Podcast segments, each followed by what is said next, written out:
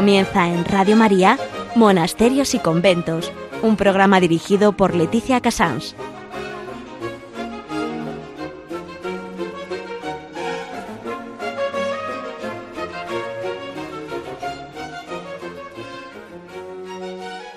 Muy buenos días, estamos en Radio María, son las 11, las 10 en Canarias y empezamos monasterios y conventos empezando este mes de mayo. Qué ilusión volver a empezar el mes de mayo, el mes de María, desde la Radio de María. Hoy en agenda voy a decir solamente una palabra, Nuestra Señora, Madre de la Iglesia, Madre de los sacerdotes, Madre nuestra, nos acogemos a ti en Noticia. Hoy vamos a hablar con eh, Contemplare, una organización que a mí me gusta mucho, me parece muy sólida y muy firme, que llevan ya 12 años trabajando en ayuda de los monasterios. Eh, seguramente hablaremos con Mónica y, ellos, desde luego, mm, han venido aquí al programa alguna vez, pero todas son pocas, porque poco a poco van demostrando mucha solidez. En historia vamos a hablar con las oblatas de Cristo sacerdote. Esta semana ellas han tenido, la, ha fallecido la que ha sido la madre general suya durante muchos años, una mm, madre de mucho peso, y para ellas ha sido realmente un esfuerzo el, que, el, poder colaborar con nosotros. Estamos muy agradecidos porque es un carisma que merece la pena para todos conocer. En Hora et Labora mm, vamos a tener la oportunidad que me la ha dado la Madre General de mandarme las audiciones de dos mm, eh, grabaciones que hay de la madre fundadora, la madre María del Carmen em, Hidalgo. Ella realmente habla con pasión de su amor a la Iglesia. Es una, es una preciosidad oírla en Piedras Vivas, Javier Onrubia, que también las conoce muy bien. Comentaremos juntos este fallecimiento de la última religiosa, porque ha sido mm, un poco impactante ver cómo, con qué grandeza de espíritu se ha ido esta mujer. Este es el resumen de hoy, eh, lunes 4 de mayo mm, de este especial 2020. Muchísimas gracias a Javier Esquina, que mm, ahora ya hace más que un buen trabajo, ahora ya hace virguerías. Y así eh, les digo que para cualquier duda, cualquier problema, eh, me escriben en monasterios y conventos arroba. Les repito, monasterios y conventos arroba. Vamos a dar paso a la agenda.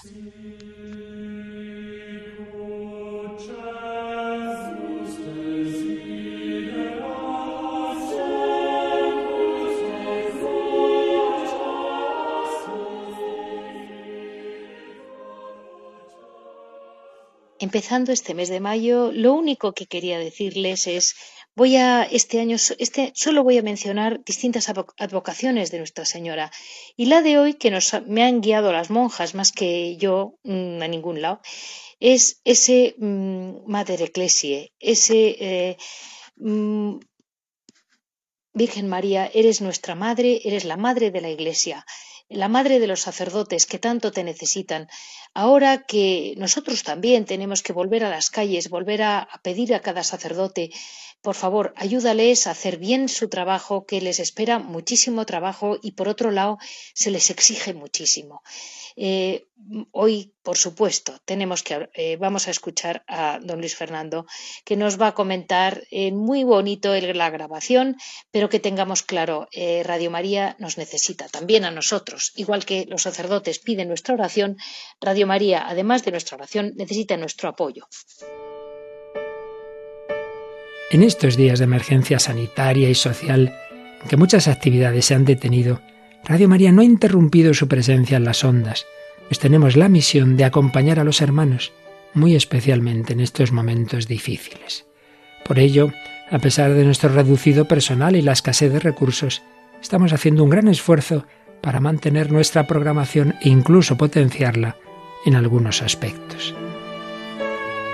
Por ello, os pedimos más que nunca oraciones por el personal y voluntarios de Radio María, para que la Virgen proteja a su radio y ésta pueda seguir alimentando la oración y esperanza de tantas personas que lo necesitan.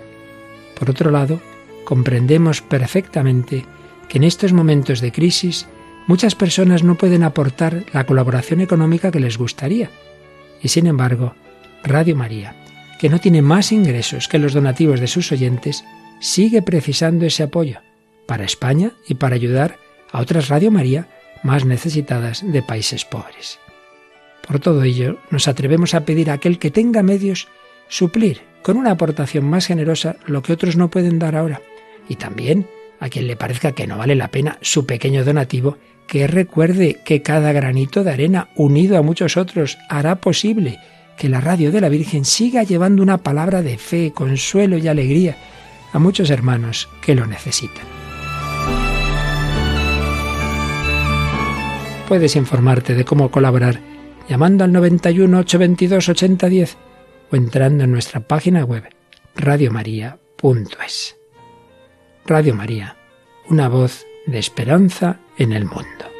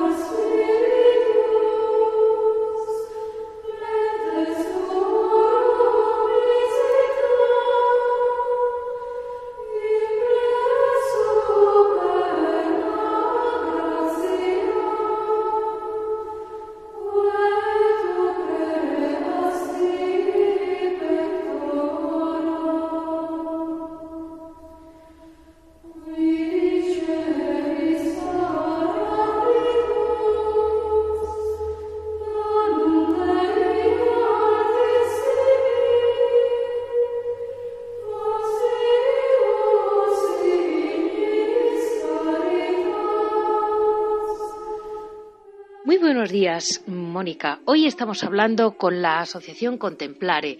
Contemplare realmente mm, ha luchado mucho, llevan muchos años. Yo creo que he hablado alguna vez de ellos aquí en la radio, porque realmente es el grupo o la asociación o la fundación que yo recomiendo siempre porque, bueno, primero las conozco, con lo cual tengo muy claro que si un monasterio tiene un problema yo las puedo poner en contacto. Y a mí me gusta mucho que canalicemos nuestra ilusión de poder ayudar a un monasterio a través de gente que lleva años de profesión, años de trabajo y que están todo el día ahí. Hoy vamos a hablar con Mónica Artacho, que es de las que, de las que más trabajan en el asunto. Muy buenos días, Mónica. Buenos días, Leticia. Mira, la, gran pregunta es, vosotros estáis todo el año ayudando a las religiosas de España, los monasterios de clausura. Sí, así es. Eh, nosotros hacemos distintas, bueno, pues distintos trabajos para, para, los monasterios. Les ayudamos, una de las principales cosas es ayudarles a, vender los productos que elaboran, porque ellos necesitan trabajar y vivir del trabajo que, que hacen. Y de esta manera, pues nosotros buscamos canales de comercialización de los productos. Suele ser el mundo de la empresa, mesas de Navidad, regalo institucional, bueno, a muchos niveles, que pueden ser bancos, multinacionales, etcétera. Y luego también puede ser a nivel particular, organizamos ventas puntuales en, distintos puntos de, Madrid o de fuera de Madrid. Y eh, también está la tercera vía que estamos impulsando justamente ahora porque es necesario, que es la venta, la venta online. Sí. Y esas serían un poco las tres principales, pero bueno, hacemos, hacemos muchas otras cosas también yo voy a ir por pasos porque sé que no paráis. Y además es un grupo, yo aviso a mis oyentes, que mm, son como el antítesis de una monja de clausura, las quieren muchísimo, pero es lo que, le, lo que le falta a la monja, que es esa capacidad de no parar, esa capacidad de haber trabajado en empresas casi todas, con lo cual saben muy bien cómo se hace un buen marketing y al mismo tiempo mm, luchan por entender lo que la calle necesita y acoplan el producto de la monja para lo que la gente quiere y cuando lo quiere, que son cosas como, ¿verdad? Así es, justamente lo que queremos es que sea, bueno, atractivo, que ya lo es, porque además del producto siempre es excelente, ¿no? Como todo lo que hacen las monjas y monjes, pero nosotros, pues al final ponemos al servicio de, bueno, pues de los monasterios toda esa experiencia que hemos tenido en el mundo laboral, profesional, el trabajo. Yo luego haber montado una empresa durante 12 años, bueno, cada uno otros del mundo financiero, etcétera, y intentamos lo que es acercarlo a la gente para que bueno pues les entre por los ojos también y resulte atractivo no claro. el día de hoy. también es verdad que en la alimentación por ejemplo hablábamos antes ¿no? de la cesta de, empleado pero luego está la ropa de bebé que a lo mejor es también pues para canastillas de nacimiento que vas a regalar no a nivel particular o institucional y bueno y tantas otras cosas. Y pues ahora estáis, eh, estamos en todos en un momento muy especial, que es este momento terminando ya, recién salidos, pero bueno, no quita que, bueno, esto ha sido una gran lección para todos y de hecho mm, estáis lanzando una colecta muy bien, muy graciosa a través de, Internet, me ha llegado a mí, pero bueno, mm, una colecta especial, por una campaña especial, ¿no? De COVID. Sí. nos hemos dado cuenta de que al final, como ellos no están ingresando ahora mismo porque no pueden hacer pues algunas de estas ventas, ¿no? Que, te he comentado antes, o las ventas que ellos tenían, o también las hospederías a lo mejor están cerradas, luego tienen que hacer gastos frente a sus gastos de siempre y a otros que, pues que al final pues que, se siguen manteniendo, ¿no? Entonces, eh, hemos estado preguntando, nosotros tenemos relación como aproximadamente con 120 monasterios. Sí. Hemos hecho una consulta a unos 80 y estamos teniendo ahora respuesta más o menos de 20 que sí que tienen algunas necesidades más específicas. Hemos lanzado una campaña que la puedes ver a través de la web, que pone colabora, y ahí pues la gente va colaborando, va sumando dinero, ¿no? Se va viendo la campaña, ahora tiene un objetivo de 15.000 euros es verdad que no vamos a cambiar mucho eh, a cada convento, bueno, le daremos la, parte que, vayan necesitando, pero bueno, que, será una ayuda pequeña y luego iremos haciendo otras iniciativas, pero la idea es poco a poco ir también difundiéndolo y dándolo a conocer en, la sociedad de hoy, ¿no? que nos necesitan. Por supuesto. Y mm, tenéis también, habéis colaborado, digamos, en dirección contraria, que es a través de una fundación ayudar a monjas a canalizar las mascarillas. Sí, sí. Esto es una idea muy bonita que tuvo la Fundación Pablo Horsman, que, bueno, ellos tenían muchos metros de tela, nos ofrecieron la posibilidad de que los conventos pudieran elaborar esas mascarillas y se les pagara. Así para ellas también es un trabajo, ¿no? Muchas de ellas, la verdad, que ya lo estaban haciendo de forma gratuita porque son maravillosas. Sí, ¿cómo son? pero bueno, es verdad que, nosotros lo que queremos es realmente ayudarlas y, aunque ellas no piden, porque no piden nunca, pues intentar de todas maneras ofrecerles este tipo de ayuda de, de trabajo posible. Y Mónica, a mí lo que una de las cosas que me encanta de contemplar es que sois un centro de iniciativas, porque ahí, ahí es donde yo noto que habéis trabajado todas y que sabéis muchísimo más que, mm, que si yo me pongo a vender puedo tener muy buen corazón, pero mm, poco más, poca práctica.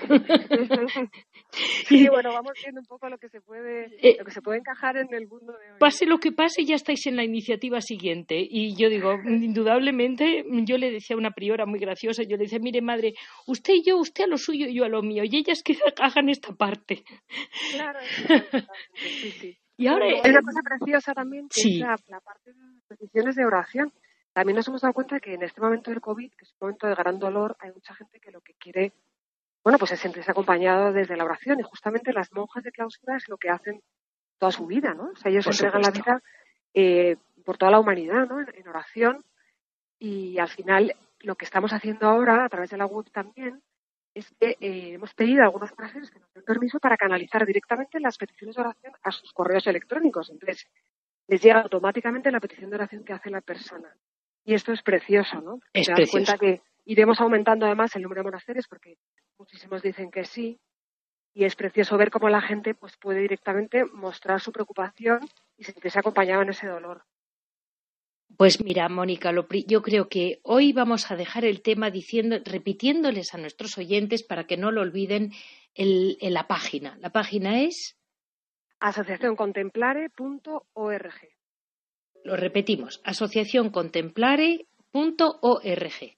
Ya lo saben ustedes, tienen unas fotos preciosas, tienen una carta, entre comillas, de productos, un catálogo realmente bonito. Y si pueden, porque pueden. Ahora para el Día de la Madre ya me ha llegado a mí otra promoción. Luego tendrán otra. En junio, cuando todavía estemos medio saliendo, medio entrando, yo voy a volver a llamaros. Fenomenal. Para que nuestros oyentes vayan siguiendo cómo se sale de una situación, se entra en la siguiente, que no tenemos muy claro cómo va a ser, pero difícil, y ahí estamos. Muy bien. Muchísimas, gracias. gracias. a ti, Leticia. Gracias.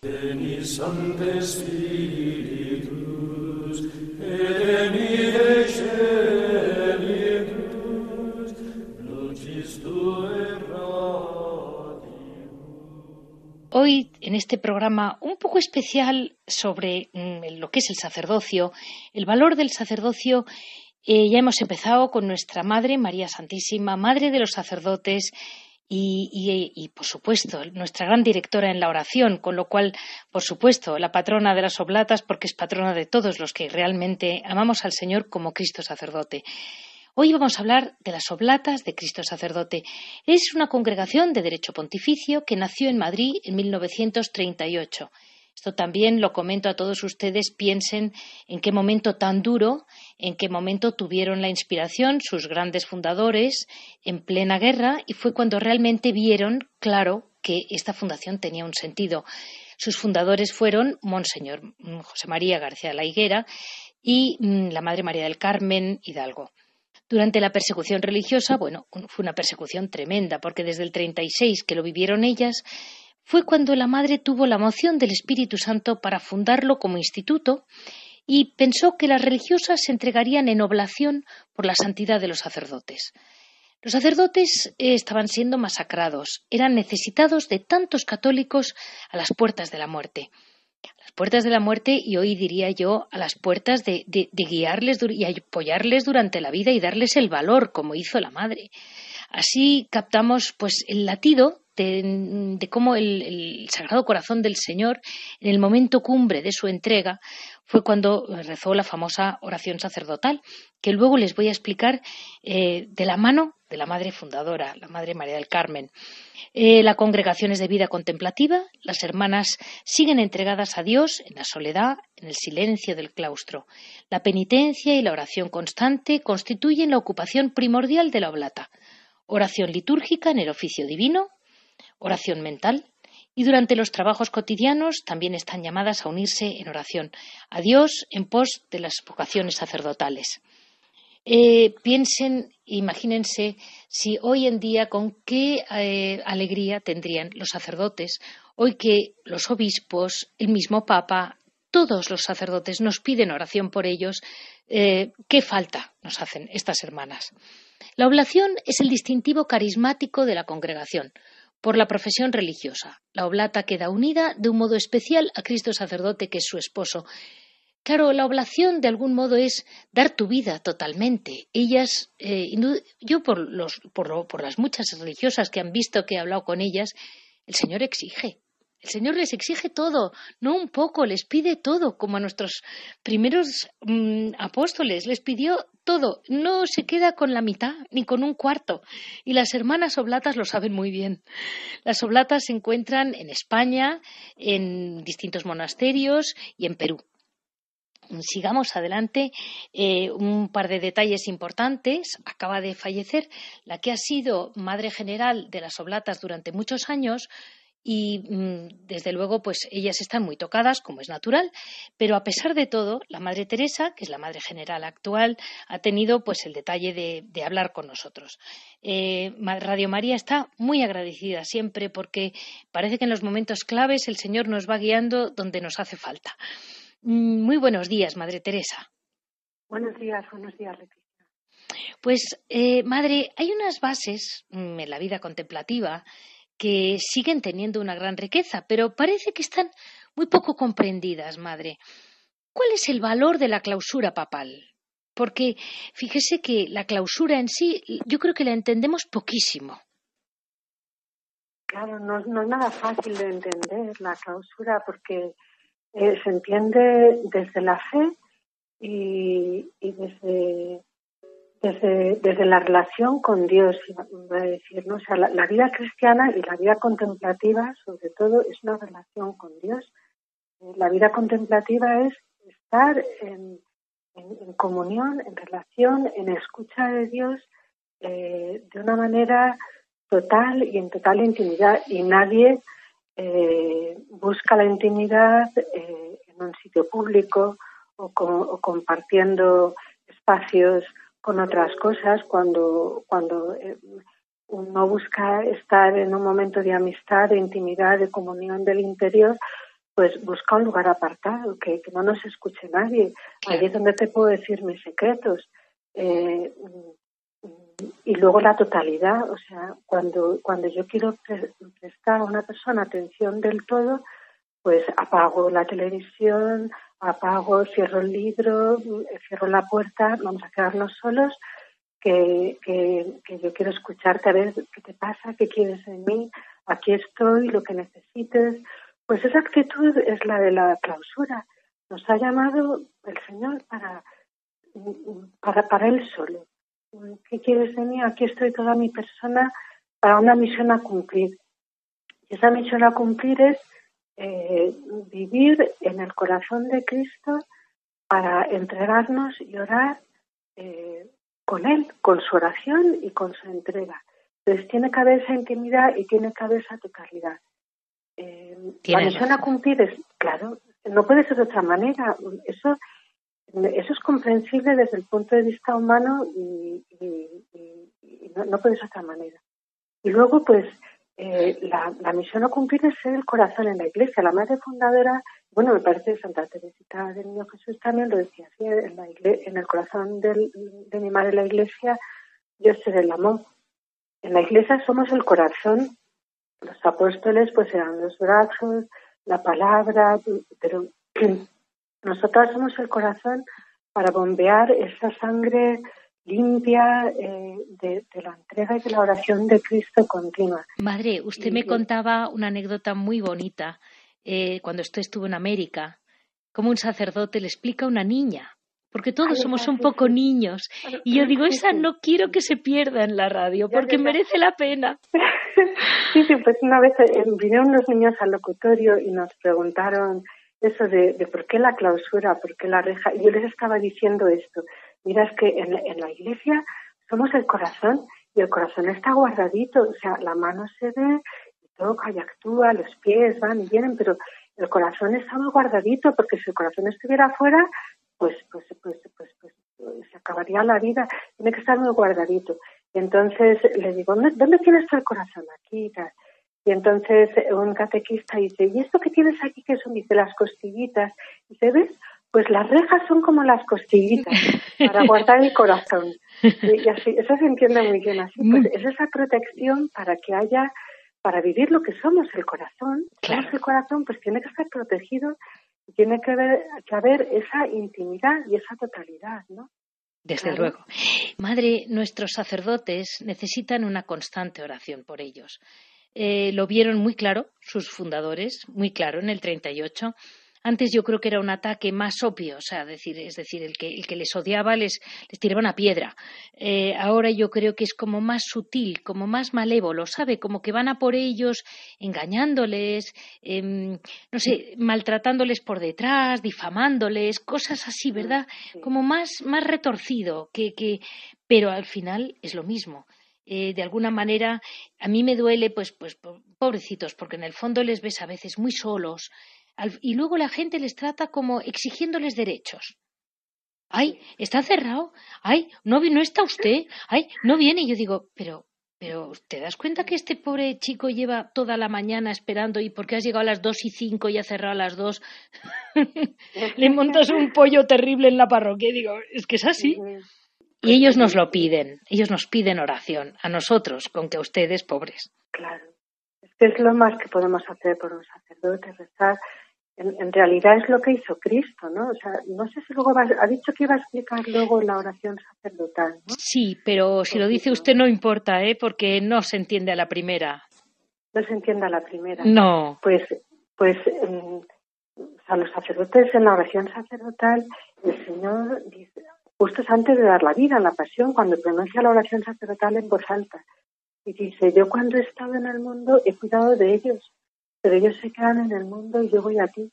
Y, es consciente de que están en el mundo y que el mal les va a acechar y, y, delíbralos del mal y santifícalos en la verdad porque en el mundo está lleno de mentiras. Y, como lo que más puedo hacer por ellos como es, y por ellos ruego y, por ellos me inmolo para que sean santificados en la verdad. Entonces yo creo que esa es la tarea de todo cristiano. Nosotras como blatas tenemos como misión hacer presente en la Iglesia esa oración y oblación de Cristo. En realidad no es nuestra oración por los sacerdotes, no es que nosotros recemos mucho por los sacerdotes o hagamos muchos sacrificios, es como darle toda nuestra persona, nuestro corazón, nuestra alma, para que Él continúe en la iglesia, para que esté presente en la iglesia esa oración y esa entrega por los sacerdotes.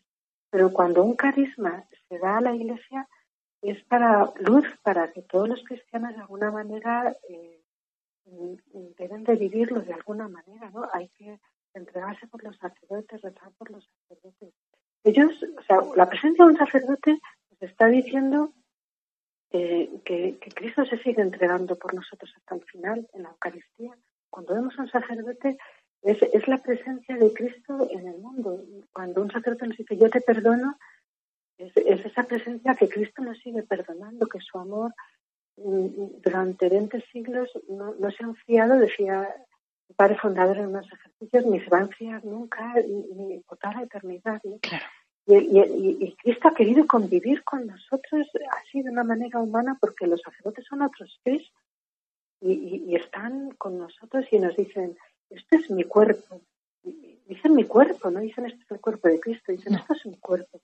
Dicen yo te perdono y, nos dan la palabra y el consejo. Entonces, eh, son, son los otros Cristos y, y, debemos de orar por ellos porque en la parte humana mm, necesitan ser sostenidos, necesitan que les ayudemos a, la, gracia, que tengan la gracia actual también para, para que sepan superar sus deficiencias y para que sean fuertes con todas las dificultades que tienen en el mundo que nos rodea. Por supuesto. Una, una cosa que me ha emocionado viendo a fondo su página y tal era eh, que en estos días tienen un testimonio, pues para nosotros un gran testimonio, porque es una chica española eh, licenciada, vamos a decir que es una chica que tiene pues un gran futuro en el mundo. Es mona, tiene una sonrisa mm, pues chisposa, tiene una mirada intelista que te caes. Y, es una chica que de esas que dices, bueno, ¿y esta chica monja? No. Entonces, esas son las buenas, porque ya lo tengo yo fichado. Las que son valientes, chisposas, esas son las buenas monjas luego y ella eh, muy como contra su con gran lucha porque es una chica española de hoy en día no una rara eh no estoy hablando de una fique estoy hablando de una chiquilla que le ha costado. Ella como arquitecto eh, le tira por el lado de la belleza y a través del sentido de la belleza le va enganchando el Señor hasta que ven el rostro de Cristo, la fuente de la belleza, y dando vueltas, dando vueltas, como llega hasta las oblatas. Es muy divertido. Es, es muy bonito el vídeo de ella. Es un testimonio y además que lo sepan todos nuestros oyentes, que si pueden rezar por ella, no puedo decir los nombres, pero ella entra en este próximo mes de mayo con confinamiento, sin confinamiento, como de confinado en confinado, no le preocupa nada. Y ahí está. Mm, y, hay un valiente, valiente, ahora no hay quien la frene. Y lo que a ella le, mm, le ha atraído, la ha arrancado de sus, de, su, de sus ilusiones por el bar, vamos a llamarlo así, es el sentido de la belleza, que habló mucho de ello Benedicto XVI, grandes santos lo han comentado, y ustedes tienen, mm, pues, tienen una gran belleza, tanto en el, fíjense que es una, una orden nueva, pero tienen los edificios muy bonitos, con las formas muy cuidadas, eh, tienen la música gregoriana, cuidan muy bien la... es un, son lugares de belleza. Eh, sin ser una copia ni una no copia, es que son sus monasterios todos conservan la parte como espiritual de la belleza que eso se, se nota. ¿Y cómo lo viven ustedes, madre? Porque cuidan mucho cada cosa. Claro, porque la, belleza, Dios es bien verdad y belleza, no se puede separar. O sea, no es que eh, es que es la belleza, no es que sea muy bello, es que es la belleza, ¿no? Entonces la belleza nos lleva a Dios, la belleza nos lleva a Dios, nos, nos, la belleza es una expresión de la adoración, del reconocimiento de Dios, de, la presencia de Dios, mm, la belleza hace salir de uno mismo. La belleza hace salir de uno mismo y Dios es la belleza. Claro, eh, mm, en, lo humano, pues la belleza, mm, la, a veces eh, como que la concebimos como cosas que nos deslumbran y nos atraen. Y es verdad, pero la belleza puede atraer de dos maneras. Eh, Benedicto XVI, eso que ha, que ha aludido usted antes, lo, lo explica de una manera asombrosa que yo lo recomiendo a los oyentes que lo busquen eso porque es, es precioso. ¿no? La belleza falsa mm, mm, busca poseer, esto para mí, esto para disfrutar, esto porque me atrae, busca utilizar y tal, y al final deja en el vacío, en la propia pobreza, eh, desestima lo que está usando porque lo hace como un objeto, si es una persona, pues mucho más, ¿no? O sea, tratar a las personas como objetos porque me atrae. En cambio, la verdadera belleza, que es el Cristo, el rostro de Cristo en la cruz, desfigurado, ante el cual se vuelve el rostro, es, es, la belleza máxima, la revelación de la belleza, la revelación de la verdad, que atrae, hace salir de uno mismo y, pero atrae porque, porque, porque dice, ven y sígueme, hay que dejarse ir, lo decía muy bien esta, esta el testimonio que va a entrar, hay que dejarse ir porque lo que dice es, te, introduce en la entrega, te introduce en esa belleza de dar la vida, de, que hace de ello. Es que lo más grande de la vida cristiana es la corredención. no es una cosa para admirar, es entrar con Cristo en dar la vida y que tu vida está redimiendo al mundo. Es, el sacerdocio común, o sea, los sacerdotes están para ofrecer nuestro sacerdocio común al Padre. O sea, mi vida redime al mundo, mi vida unida a Cristo eh, es fuente de vida, es fuente de vida. Me puedo unir a Cristo de tal manera que se funda en esa donación de la vida. Y eso atrae, atrae que, no se puede parar. Como bueno, esta chiquita tan mona no ha podido, no ha podido con ellos, se ha tenido que ir con ustedes al final. Pues eh, vamos a pedir todos por ella y también este programa en parte queremos que ella pueda compartirlo y sentirlo como propio porque, porque forma parte, se ha ido la Madre Pilar y entra una hermana. No es esa sensación de que aquí se acaban, no, las hermanas no acabarán. Como usted decía, mientras haya un sacerdote en la tierra, habrá una oblata detrás. Y una, última pregunta, madre. Es día 4 de mayo, acabamos de empezar este mes de la Virgen desde la radio, no podemos, mm, no podemos hacerlo de otro modo. Yo siempre pienso, Nuestra Señora, en ese papel de corredentora que tan claramente lo han visto muchos santos. Eh, realmente mm, tienen ustedes devociones especiales porque Nuestra Señora como que siempre estuvo detrás en la sombra, pero siempre estuvo ahí. Bueno, nosotras ah, el, mes de mayo lo vivimos de una manera muy especial porque la Virgen, que nosotras la llamamos siempre Madre, decimos, es el mes de Madre. El mes de Madre y Madre es la primera oblata, es la corredentora por excelencia y en, el mes de mayo eh, hacemos lo que son las flores del mes de mayo y ponemos un cestito a los pies de una imagen de Madre y cada día cogemos un papelito. El cestito tiene un montón de papelitos doblados que es una cosa ofrecer o a vivir por ella, pues la caridad, el rezar el, rosario pues por, el Papa o por una intención especial, cuidar de manera especial pues la puntualidad, la entrega en el trabajo, cuidar, es, son las cosas que normalmente hacemos, pero que ese día lo vas a cuidar de una manera especial por amor a madre, ¿no? Y así hacemos eh, la devoción del mes de mayo, o sea, tenemos unas oraciones, unos cánticos donde ofrecemos nuestra flor de cada día. Y madre es eh, madre para la oblata. Ella es la que nos enseña a hacer oblatas, a ella es a la que miramos, a ella nos, la imitamos, nos acompaña, le consagramos la vocación en los primeros pasos. Eh, las fiestas de, de, ella las vivimos entrañablemente. Nos reunimos como familia todos los días a rezar el rosario a sus pies. Eso, pues eh, desde luego, madre, es una emoción seguirlas a ustedes. Eh, sepan que mm, son un gran regalo para la Iglesia española tenerlas ahí. Si nos necesitan, aquí estamos. Y hoy les comento a nuestros oyentes, hemos tenido eh, la enorme suerte porque, ya les digo, son unas fechas muy cruciales para la orden, por, por, circunstancias, no porque ellas lo hayan buscado, ni yo tampoco. hemos podido hablar con la madre María Teresa, la madre general de toda la orden de las oblatas de Cristo sacerdote. Muchísimas gracias, Madre, por haber estado con nosotros. Gracias a nuestros oyentes y damos para adelante. Muchas gracias. Gracias.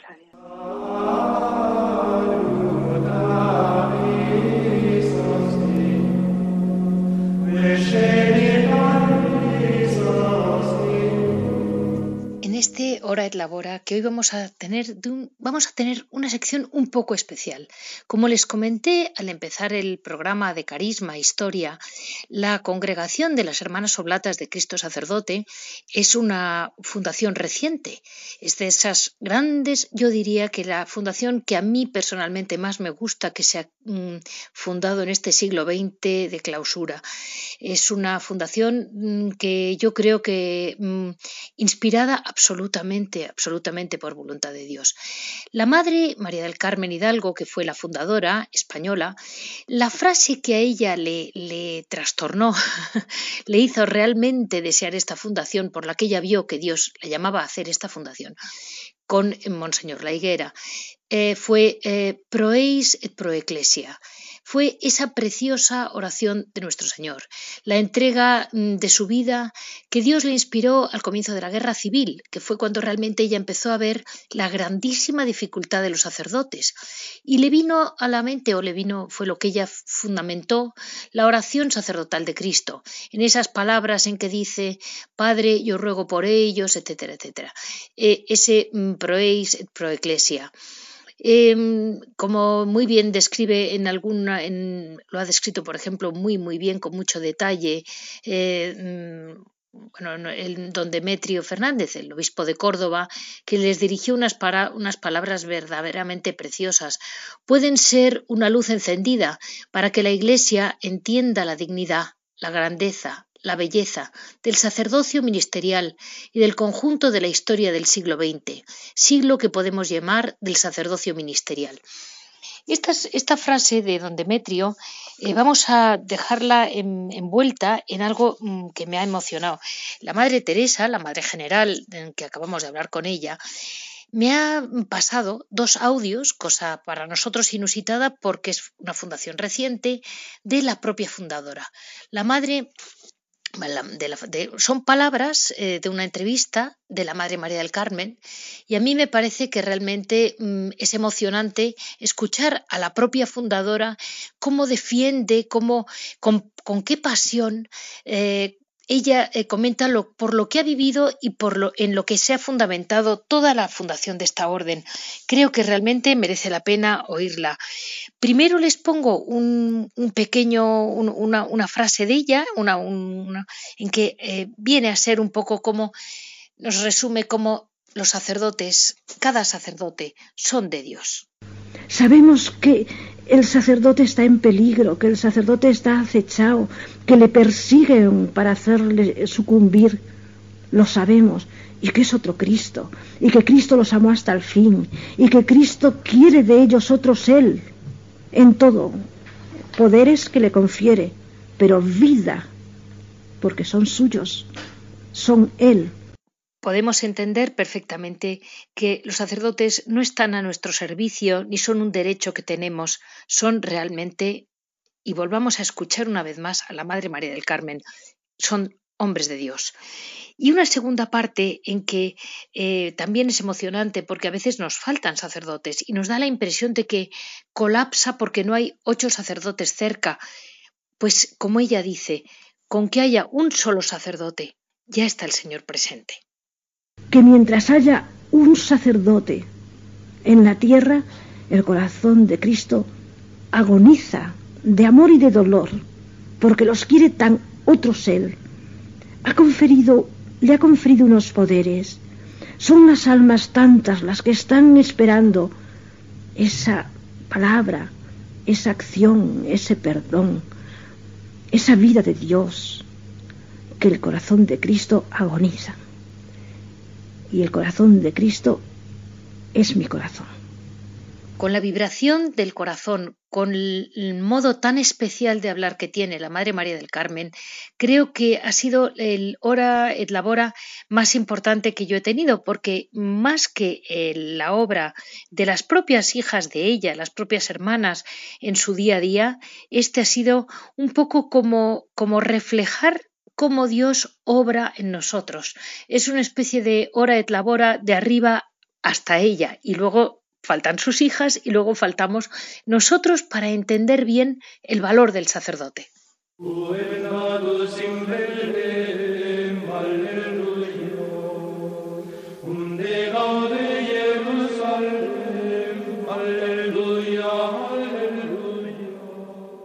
Hola, muy buenos días, Javier.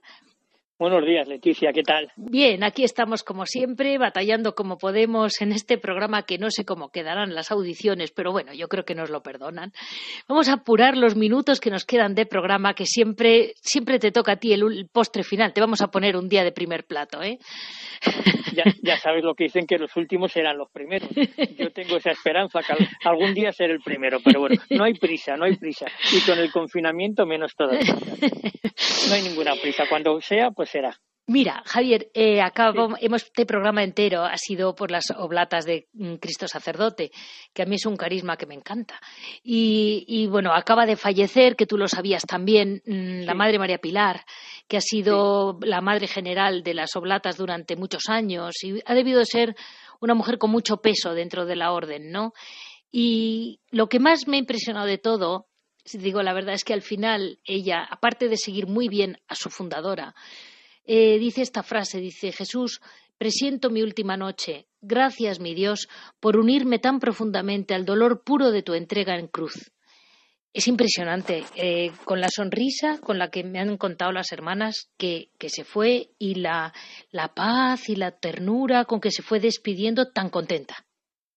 Bueno, a mí, aparte de que las palabras que dijo son impresionantes y todo un testimonio de coherencia y que representa muy bien el espíritu de las oblatas de Cristo sacerdote es un mensaje que manda la madre, eh, pues yo no sé si es dos o tres horas antes de morir. ella sabe que se muere, ella sabe que es una cosa inmediata y tiene la delicadeza y la fuerza de mandar ese mensaje a otra hermana suya, a otra monja, a otra, a otra miembro de, de, la, de las oblatas, ¿no?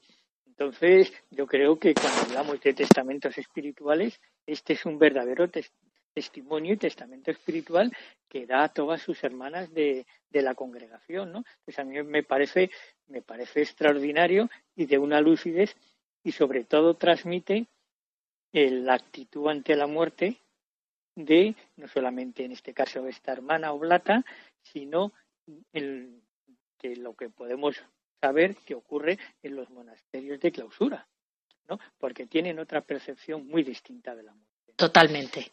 Ahora, desgraciadamente, con todo lo que estamos pasando con, la pandemia, pues vemos con verdadero dolor que están enterrando a las personas que mueren, que solamente pueden estar dos personas de la familia delante, y lo triste y lo que debe de costar no poder despedirte de un padre o de una madre, de un hermano o de un hijo que ha fallecido, ¿no? No poder estar acompañándole en los últimos momentos y no poder estar en el velatorio, ¿no?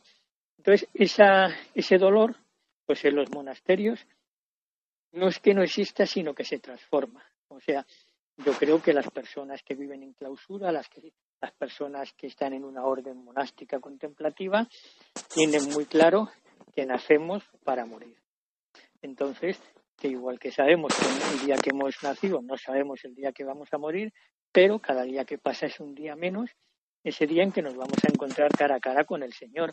Entonces, yo, eh, las experiencias que tengo, pues es que hay mucha paz, mucha calma, mucha tranquilidad y un dolor contenido, o sea, un dolor, como digo yo, que un dolor egoísta en el sentido de que ese hermano o esa hermana que ha muerto no le vamos a poder ver más físicamente, ¿no? Pero hay esa alegría de decir, bueno, ya está cara a cara con el Señor, ya se va a ocupar. Es muy curioso, en todos los monasterios siempre dicen que cuando muere un hermano o una hermana, siempre antes se dice, bueno, no os preocupéis que voy a mandar, que voy a mandar vocaciones, ¿no? Y cuando esas vocaciones tardan en llegar, el otro día me decía una monja, muy graciosa, dice, yo cuando me muera voy a mandar vocaciones, pero de verdad, porque todas las hermanas que han muerto, hasta ahora siempre dice que van a mandar vocaciones y luego no mandan. Y dice, decía la monja, se debe de estar también allí arriba que se les olvida mandarnos vocaciones, ¿no? Entonces, la percepción esa que hay de lo que es la muerte, o sea, decir, bueno, es un paso que tenemos, todos tenemos que dar, ¿no? Y, no sé, y ahí sí que estamos solos, de verdad, ¿no? Entonces, pues, es, no digo yo de alegría, pero sí de decir, bueno, ya ha llegado a su camino, entonces si ha vivido en la fe y ha vivido como tenía que vivir, pues va a tener el medio que el miedo que todos tenemos de saber, bueno, no sé si he sido fiel hasta el final o no, ¿no? Siempre te queda esa duda, por supuesto, y los que somos pecadores, bueno. muy pecadores, lo sabemos que ese miedo lo vamos a tener siempre, porque hasta los santos más santos han tenido ese miedo al final, ¿no? Pero bueno, para esa confianza y sobre todo que yo creo que la sociedad actual, el tema de la muerte lo, lo tapa, ¿no? Totalmente. que no se vea, no quiere, no, que, no, que no se sepa, ¿no? Que no, que no, que no se hable de este tema. Ahora se está hablando mucho, ¿no? Y hay gente que protesta porque salen imágenes de ataúdes, por ejemplo. pues usted, es una cosa por la que todos vamos a pasar. ¿A qué viene ese miedo? No hay que tener miedo, sino hay que tener confianza y saber que es un paso más, que es el testimonio tal cual de, de la madre de esta, de esta monja oblata, pues es estremecedor, pero es real como la vida misma, o debería ser como la vida misma, ¿no? A mí me impresionó mucho, ¿no? Cuando lo leí, mm. pero sobre todo, te repito, lo que más me llamó la atención es que fue dos o tres horas antes de morir. Y cuando, la lucidez para mandársela a otra monja. Impresionante. Y cuando dijo, ya antes, ya antes de entrar, antes de que le ingresaran, dijo, si hay que morir, moriremos, todo está entregado, todo proéis que es todo por ellos, que es una, la oración. Bueno, sí, es muy, muy impresionante porque realmente dices con qué paz y con qué bueno, pues ya está. Y claro, ellas me decían que tienen todas, todas un sabor agridulce, lo que tú estás diciendo. Eh, ni, ni tragedia, ni tampoco una fiesta, no. Lo que es, lo que es. No es, no es, mm, yo creo siempre que es un poco la, la cuestión egoísta en el fondo, decir, no vamos a poder estar con esta persona, ¿no?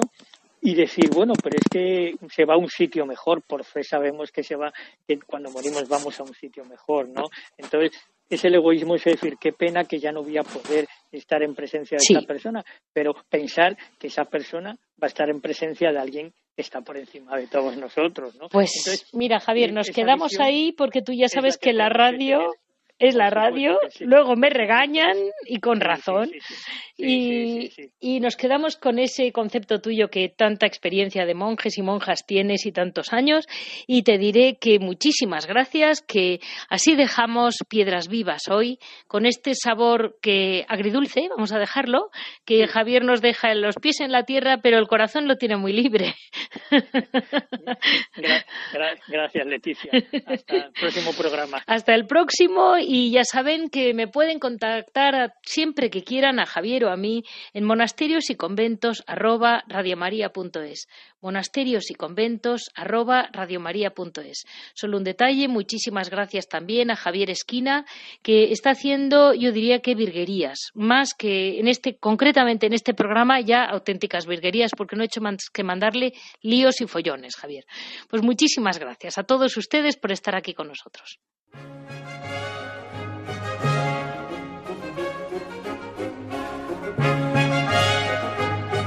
Han escuchado Monasterios y Conventos, un programa dirigido por Leticia Casans.